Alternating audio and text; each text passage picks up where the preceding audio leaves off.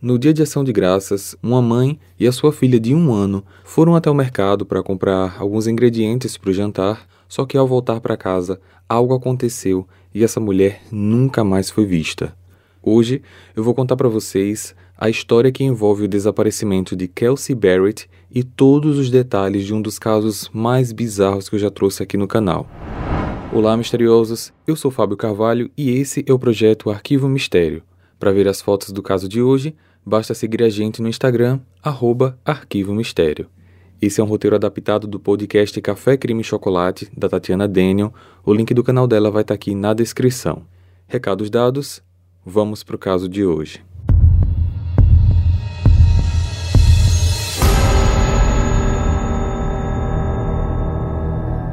Kelsey Mary Barrett nasceu no dia 15 de setembro de 89 no estado de Washington, Estados Unidos, e cresceu na fazenda dos pais. Ela e seu irmão mais novo, Clint, se davam muito bem e ambos amavam a vida no campo. Desde muito pequena, Kelsey dizia querer pilotar aviões e falava que quando crescesse gostaria de trabalhar fazendo voos agrícolas. Aos 17 anos, ela entrou para a faculdade de aviação e começou a treinar nas Forças Aéreas. Cinco anos depois, quando fez o seu primeiro voo agrícola, ela fez questão de passar por cima da fazenda dos pais para que eles compartilhassem com ela esse grande momento. Posteriormente, ela concluiu um mestrado em engenharia agrícola e passou a dar aulas de aviação para a base americana. Por estar sempre estudando e trabalhando, não sobrava muito tempo para Kelsey namorar e ainda por cima, em relação a esse assunto, ela era muito tímida para sair em grupos sociais e paquerar. Foi isso que fez com que ela, em 2015, entrasse em um site de relacionamento focado apenas para produtores rurais chamado Farmers Only. O site é voltado para fazendeiros, produtores agrícolas, criadores de animais, estudantes de agronomia, fãs de rodeio. Você não precisa ser fazendeiro para entrar, mas precisa pelo menos gostar da vida no campo, pois esse é o estilo de vida que move o site, que também tem uma versão para aplicativo.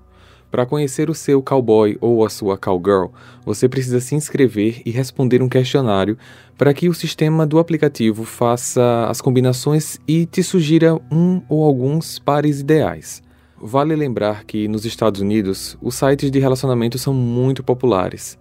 E foi dessa forma que em 2015, aos 26 anos, Kelsey conheceu Patrick Frizzy, um criador de gado leiteiro de 31 anos que morava no Colorado. Eles conversaram por três semanas e, quando se viram pela primeira vez, foi amor à primeira vista. Os dois tinham muito em comum, como o gosto pela vida no campo e as atividades ao ar livre. Ambos planejavam casar, ter filhos e diziam estar prontos para um relacionamento sério. Só havia um problema entre eles: Kelsey morava em Lake Moses, em Washington, que ficava a 2 mil quilômetros de distância do rancho de Patrick, em Florence, no Colorado, onde ele morava com sua mãe. Os dois namoraram à distância por oito meses, mas o relacionamento começou a ficar bem sério e, para ficarem juntos, um deles teria que se mudar. Embora ambos estivessem felizes onde estavam, foi Kelsey quem cedeu. Patrick convenceu Kelsey de que seria muito difícil para ele trabalhar em Washington, porque toda a fonte de renda dele vinha da fazenda, onde ele criava gado, cabra, porcos e tinha uma enorme plantação de frutas.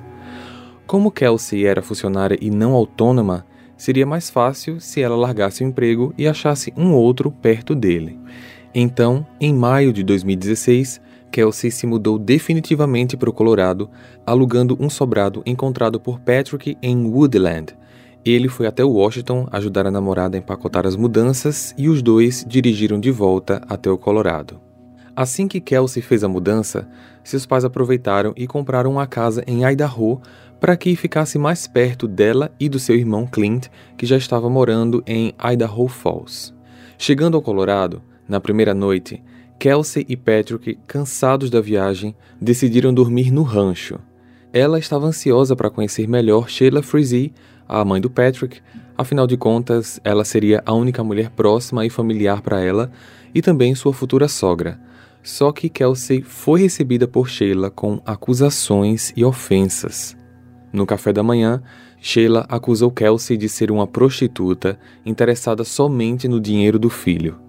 Kelsey tomou um susto, mas, como ela era muito tímida e introvertida, ela fingiu não ter entendido ou escutado aquilo, passou a focar no seu relacionamento com Patrick e na busca por um novo emprego, pensando que teria ainda mais tempo pela frente para conquistar a sogra. Para ela, morar mais perto do namorado faria o relacionamento deles se fortalecer ainda mais, só que infelizmente ela estava enganada. Patrick mudou sua atitude em relação a ela subitamente, se demonstrando autoritário e agressivo. Ele queria que ela arrumasse um emprego quanto antes para que ela não viesse a depender dele, mas cada vez que ela conseguia entrevista com as empresas de aviação local, ele a acusava de estar procurando trabalho somente no meio de um bando de homens. Para não irritar o namorado, a mestra em engenharia chegou a trabalhar como balconista em uma loja, mas foi só ele perceber que o salário dela não conseguiria pagar as contas que ele a permitiu voltar à aviação. Seu primeiro trabalho como piloto no Colorado foi na base aérea de Pueblo, como instrutora de voo, dando aulas para futuros pilotos.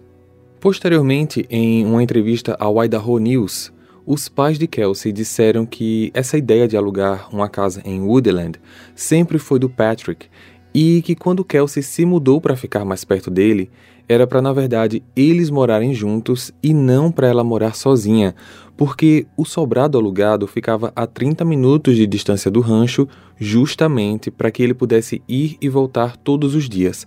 Mas por alguma razão que eles não sabem qual, Patrick nunca se mudou.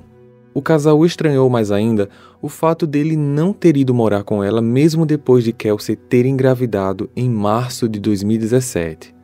Patrick dormia no sobrado com ela de vez em quando, mas frequentemente ia dormir no rancho e ficava sem aparecer em Woodland por vários dias. Durante a gravidez, Patrick ficava com ela lá pela tarde e no início da noite, mas raramente dormia lá.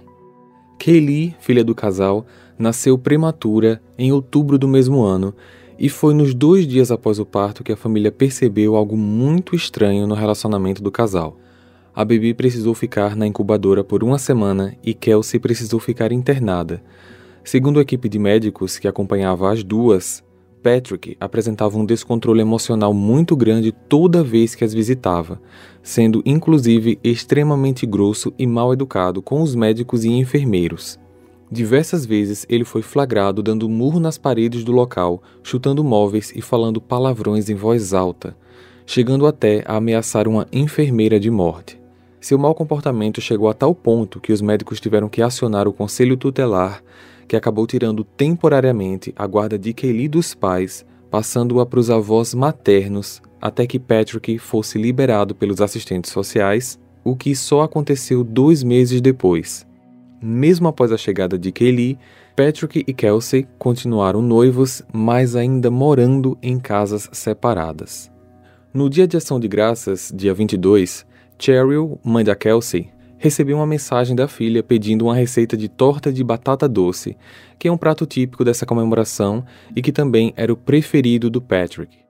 Ela passou a receita por mensagem de texto e pediu para que ela mandasse uma foto da torta quando estivesse pronta para que ela pudesse ver como tinha ficado. Kelsey respondeu que mandaria com certeza, só que essa foto nunca foi enviada. Cheryl ficou pensativa por não receber mais mensagens da filha, mas imaginou que ela tivesse esquecido por estar atarefada fazendo o jantar ou cuidando da Kaylee. Mesmo assim, Cheryl continuou mandando mensagens para a filha e nada de respostas. Ela mandou foto da celebração deles com outro filho dela, o Clint, mandou mensagens pedindo para ver foto da Kelly, fez várias ligações e nada. Até que por volta das 5 da tarde, Patrick mandou uma mensagem para a futura sogra desejando feliz dia de ação de graças em nome dele e de todos.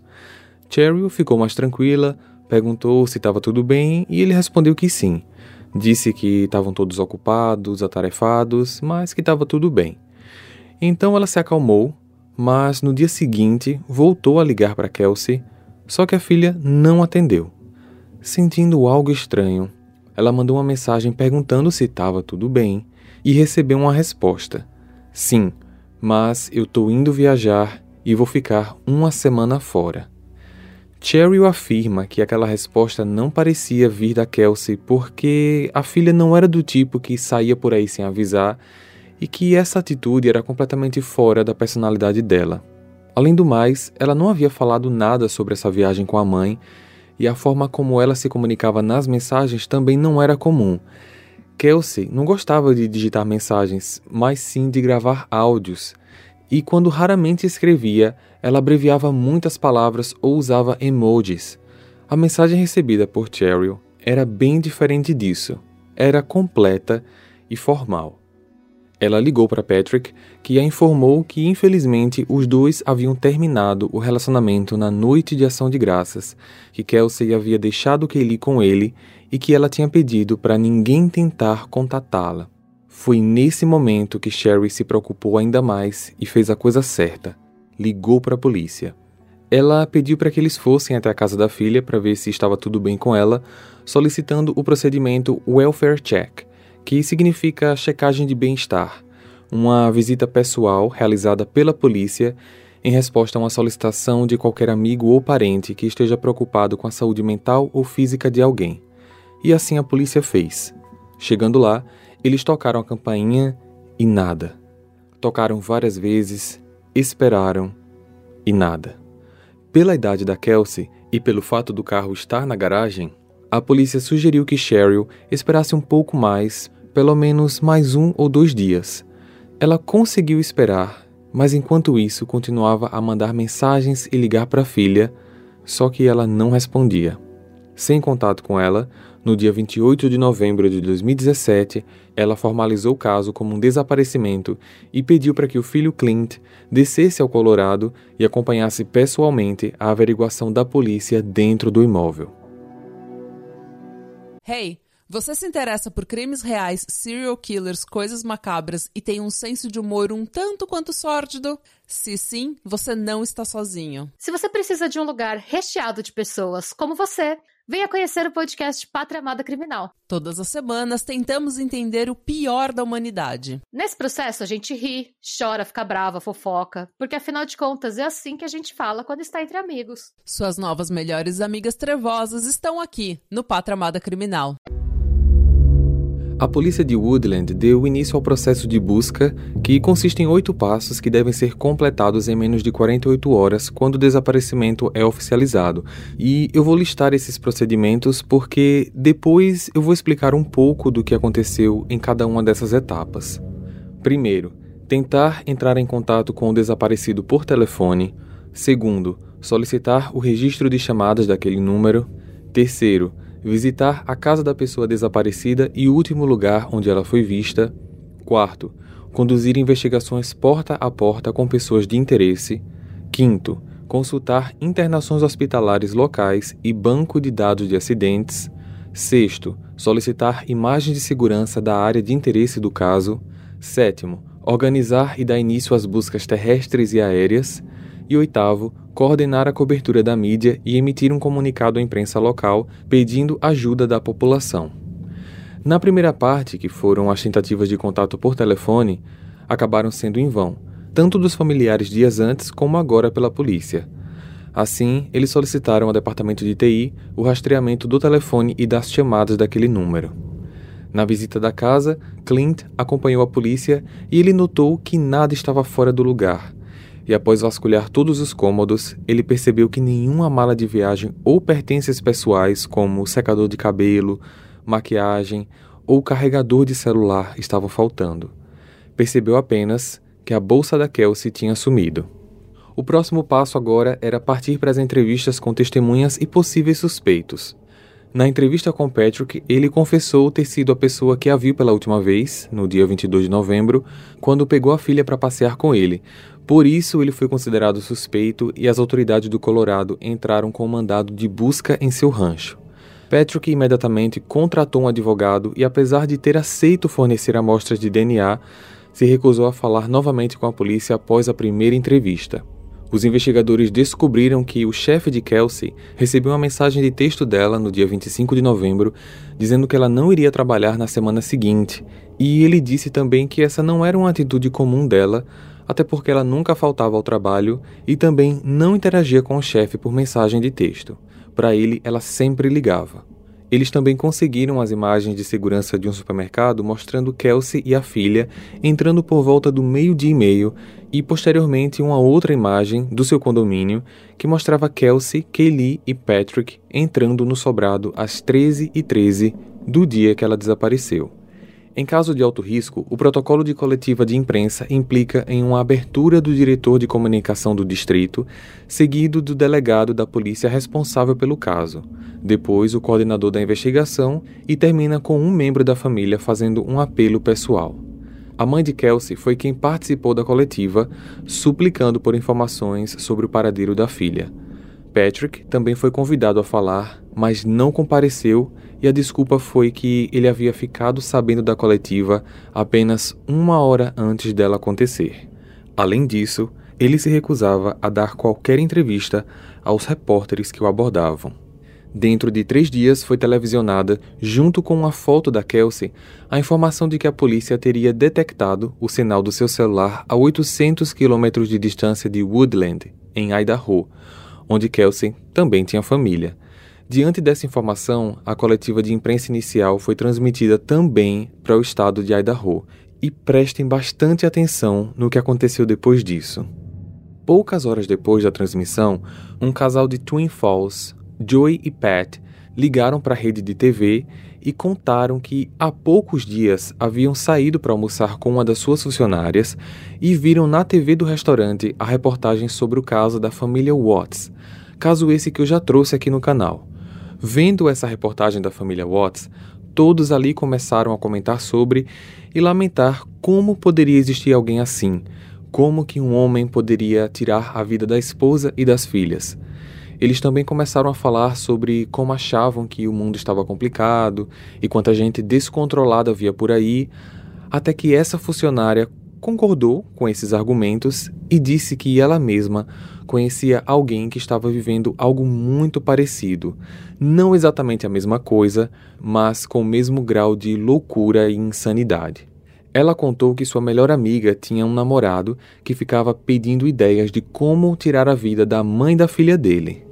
Ao perguntarem se isso era verdade, a funcionária disse que sim, que era sério, e que ele havia inclusive pedido drogas altamente controladas a essa amiga, que era enfermeira, para que ele pudesse manipular na futura vítima. Naquele momento, ela não quis se envolver muito no assunto e só aconselhou que a amiga terminasse com ele e ficasse longe do Colorado, local onde esse namorado morava.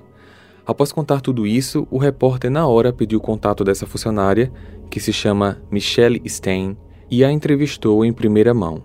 Michelle disse na entrevista dada à CBS que a amiga, Crystal, disse a ela que o namorado queria que ela o ajudasse a tirar a vida da mãe da filha dele e acreditava que, se por acaso a amiga estivesse envolvida, seria apenas por medo dele. Porém, no fim da entrevista, ela frisou que a amiga garantiu para ela que não faria nada e queria terminar o relacionamento. Crystal Lee Canning era uma ex-rainha de rodeio e ex-Miss Magic Valley, residente de Twin Falls, Idaho, enfermeira, e apesar de falar com a amiga Michelle sobre esse relacionamento, apenas a Michelle sabia disso, porque Crystal, na verdade, era casada e tinha dois filhos. Michelle forneceu o telefone da Crystal ao FBI que nesse ponto já estava envolvido nas investigações, mas quando ela foi encontrada e questionada, ela negou tudo e disse que não conhecia nenhum Patrick. Dois dias depois, o FBI ligou novamente para Crystal e afirmou que seu celular tinha vários registros de ligação do número dela para o Patrick. Crystal então disse que talvez pudesse sim conhecer ele por uma negociação de compra de cavalos que ela fez há algum tempo no Colorado. Nesse momento, o FBI pediu então que ela passasse a ligação para o marido, Chad. Ao cruzar as datas, Chad confirmou que entre os dias 23 e 26 de novembro, Crystal não estava em casa e havia dito que ajudaria uma amiga em uma outra cidade a fazer uma mudança.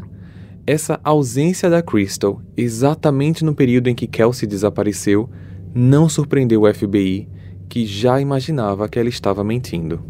Enquanto o FBI emitia a intimação oficial para que ela comparecesse à delegacia, Crystal apareceu antes por livre e espontânea vontade e propôs contar tudo o que sabia caso pudesse fazer um acordo em relação à pena que ela sofreria. Ela disse que sabia o que tinha acontecido com Kelsey, mas de forma nenhuma ela era cúmplice do ato.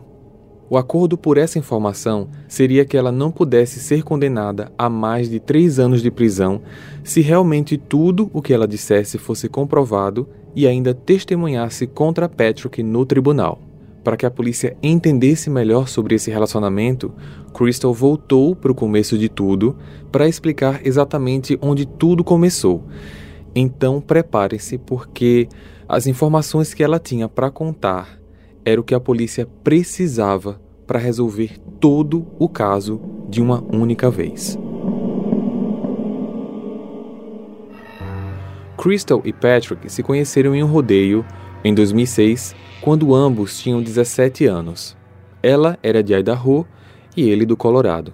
Então, o namoro era à distância e era ela quem viajava de 12 a 14 horas todas as vezes que queria ver o Patrick. Ela fazia isso a cada duas semanas mais ou menos, e ele, mesmo tendo tempo livre, nunca foi visitá-la. Eventualmente, Patrick a convenceu de transferir a faculdade de enfermagem para o Colorado e ficar mais perto dele. Na época, eles se davam muito bem, tinham uma química muito forte, mas Patrick de vez em quando sumia e passava dias até semanas sem ligar para ela, o que lhe causava extrema ansiedade e ela sentia que cada vez que ele voltava, ela precisava fazer mais por ele, tentar ser melhor para que ele não sumisse de novo. Com o passar dos anos, Crystal foi percebendo que esse relacionamento não chegaria a lugar algum porque Patrick não demonstrava nenhum interesse em dar um passo mais sério e já bastante desconfiada de que ele a atraía, ela largou tudo de uma vez. Dentro de um mês, ela conheceu um rapaz chamado Chad Lee e o namoro logo ficou sério. Patrick ainda tentou convencê-la a não se casar, mas Crystal sabia que ele não mudaria e que Chad seria um marido bem melhor para ela. Porém, no fundo, ela ainda tinha sentimentos pelo Patrick. Em 2010, Crystal se casou com Chad e teve dois filhos no decorrer dos anos seguintes. Em 2016, quando ela passava por uma crise em seu casamento, Crystal e Patrick se reconectaram pelo Facebook e, após se falarem por mensagens durante um ano, ela marcou uma viagem para o Colorado com a desculpa de comprar gado para encontrar com Patrick e, quem sabe, retomar um relacionamento. Nessa viagem, eles passaram o final de semana juntos e, em momento algum, Patrick mencionou que estava em um site de relacionamentos e nem que tinha acabado de conhecer Kelsey. Inclusive, naquele final de semana, Patrick sugeriu a Crystal que se divorciasse mesmo do marido para ficar de novo junto com ele. Ela até contatou um advogado e começou a montar a papelada do divórcio, só que depois disso, Patrick deu um gelo nela. Crystal queria se separar, só que Chad estava fazendo o possível para tentar manter o casamento. Ele não fazia ideia que a esposa estava tendo um caso com um ex-namorado. Em outubro de 2017, Patrick reapareceu exatamente no mês que sua filha nasceu, só que novamente ele nem citou a existência de Kelsey nem da menina. Depois disso, Crystal ainda foi ao Colorado duas vezes, uma em março de 2018, quando passou um final de semana inteiro com ele, procurando por terras para comprar, e depois em junho, quando ela ficou no rancho com a mãe dele por uma semana, ajudando com reparos na fazenda. Foi nessa estadia de junho que Crystal foi surpreendida por um dos amigos do Patrick, que durante um jantar comentou o quanto ele era apegado à filha Kaylee. Crystal não fazia ideia de que ele tinha se tornado pai. Ao confrontá-lo, Patrick explicou que havia tido uma filha com uma mulher que ele havia saído, que ela era uma louca, que só queria o dinheiro dele e que eles estavam brigando na justiça pela guarda da filha. Nessa história, ele ainda disse que Kelsey era controladora, dependente química e que maltratava muito a filha acrescentou que quando Kaylee nasceu, Kelsey havia perdido a guarda da menina porque ela foi pega agredindo verbalmente a filha e os funcionários do hospital. História essa que realmente aconteceu, só que ele trocou os personagens. Segundo Crystal, a partir daqui, Patrick demonstrou interesse em se livrar de alguma forma da mãe da sua filha. Ela, a princípio, achou que ele estava brincando, mas o assunto começou a parecer realmente um plano macabro meses depois. Ao voltar para Idaho, Crystal começou a investigar a vida do Patrick, chegando até as informações de Kelsey e encontrando o perfil dela nas redes sociais. Então, vendo fotos dela e Patrick juntos, como se fossem um casal, lendo comentários sobre os planos dos dois em se casar, Crystal disse para ele que nunca mais a procurasse. Só que, infelizmente, isso não aconteceu. O poder que ele tinha sobre ela era muito maior do que os controles morais e éticos que ela tentava impor a si mesma. Patrick voltou a dizer que Kelsey era abusiva e que tinha batido na Kaylee, queimado a mão dela com o ferro e tinha até prendido o dedo dela propositalmente na geladeira. Crystal sugeriu que ele fosse à polícia, mas Patrick dizia já ter ido e nada havia acontecido. Foi aí que ele começou com as conversas sobre se livrar de Kelsey definitivamente para salvar a vida da sua filha. Então, ele pediu a Crystal que roubasse do hospital doses de remédios como Ambien e Valium. Depois, ela precisaria colocar eles em um café do Starbucks, que era o café preferido da Kelsey, porque o plano era que Crystal fosse até a casa dela, se apresentasse como uma nova vizinha e oferecesse a bebida. Crystal fez o que ele pediu, mas não colocou as drogas no café porque ela queria conhecer Kelsey melhor. Kelsey super inocente, chegou a comentar com Patrick no dia seguinte que havia conhecido uma vizinha nova e que parecia muito simpática. Patrick, é claro, a encorajou com a amizade, mas do outro lado, com Crystal, ele estava furioso porque ela não tinha colocado nada na bebida da noiva. Passada uma semana, ele pressiona Crystal para que ela voltasse lá e terminasse o serviço, só que dessa vez ele disse que havia comprado um cano de metal e que ela deveria atacar Kelsey logo após dar o café. De novo, Crystal não fez isso. Esses fatos nos fazem pensar que ela já deveria ter ido à polícia denunciar o amante. Só que Crystal tinha muito medo dele, porque ele conhecia muita gente na polícia, inclusive o irmão dele era investigador, e ficou com medo dele mandar alguém matá-la. Nesse ponto, Crystal tinha certeza que, se não fosse Kelsey, seria ela. Patrick era verbalmente agressivo e intimidador. Parecia que a cada dia largar esse contato com ele, como da última vez que ela fez, parecia ser uma tarefa muito mais delicada. Na tarde de ação de graças, Patrick ligou para ela, pedindo que ela fosse até Woodland Park e que isso era muito importante. Ela perguntou o que era, só que ele não explicou, apenas disse que ao chegar ela iria entender. Ela entrou no carro e foi. Ao chegar, eles se encontraram na porta da casa da Kelsey e, ao entrar, ela descreveu um local como um verdadeiro açougue. Em choque, ela perguntou o que era tudo aquilo e ele explicou uma história que ninguém sabe até que ponto é verdade. Ele disse que Kelsey saiu para comprar ingredientes para o jantar de ação de graças e ao voltar, ele pediu que ela fechasse os olhos porque ele tinha uma surpresa. Disse que tinha comprado um conjunto de velas aromatizadas e queria que ela adivinhasse o cheiro de cada uma sem ver as etiquetas. Após isso, ele amarrou um pano de prato ao redor do rosto dela para tapar os olhos. Depois, ele a surpreendeu com um taco de beisebol. Ao ouvir essa parte, Crystal gritou e disse que ele parasse imediatamente de falar os detalhes. Ela nem precisava saber do resto porque podia imaginar o que houve só de ver o estado da casa. Patrick, que já havia comprado vários produtos de limpeza, disse a ela que se virasse para limpar tudo aquilo, enquanto ele se livraria da outra parte do problema. Disse ainda que se ela não ajudasse, ela também seria parte do problema. Ela disse ter limpado tudo da forma que ele aceitasse, mas alegou ter deixado algumas marcas escondidas propositalmente porque ela queria que futuramente aquele crime fosse descoberto. Crystal terminou seu depoimento acrescentando que estava na casa de Patrick nos dias seguintes ao crime e que sabia que o corpo estava escondido em uma caixa próxima a um dos barracões. Disse ainda que esteve presente quando Patrick queimava o corpo da vítima junto com outros animais já abatidos e que enquanto tudo isso acontecia, a mãe dele, Sheila, observava de longe. Quando ela foi embora, Patrick a entregou o celular e a bolsa de Kelsey para que ela levasse até Idaho e jogasse por lá, porque Kelsey tinha família na região e isso confundiria a polícia, fazendo parecer que a vítima tinha fugido. Quando a polícia entrou pela primeira vez no apartamento com o irmão da Kelsey, eles notaram que o apartamento estava impecável, limpo, todo arrumado, sem nada fora do lugar. Mas com esse depoimento, a polícia voltou ao apartamento da Kelsey à noite e depois do local ser tratado com luminol, a cena parecia um registro de filme de terror.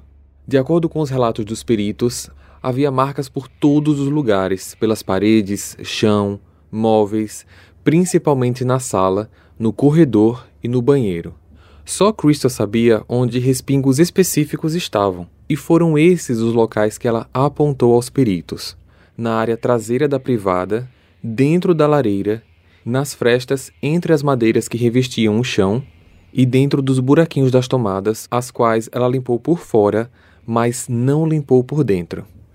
Eram quantidades mais que suficientes para que DNA fosse extraído e todas as amostras confirmaram como sendo da Kelsey.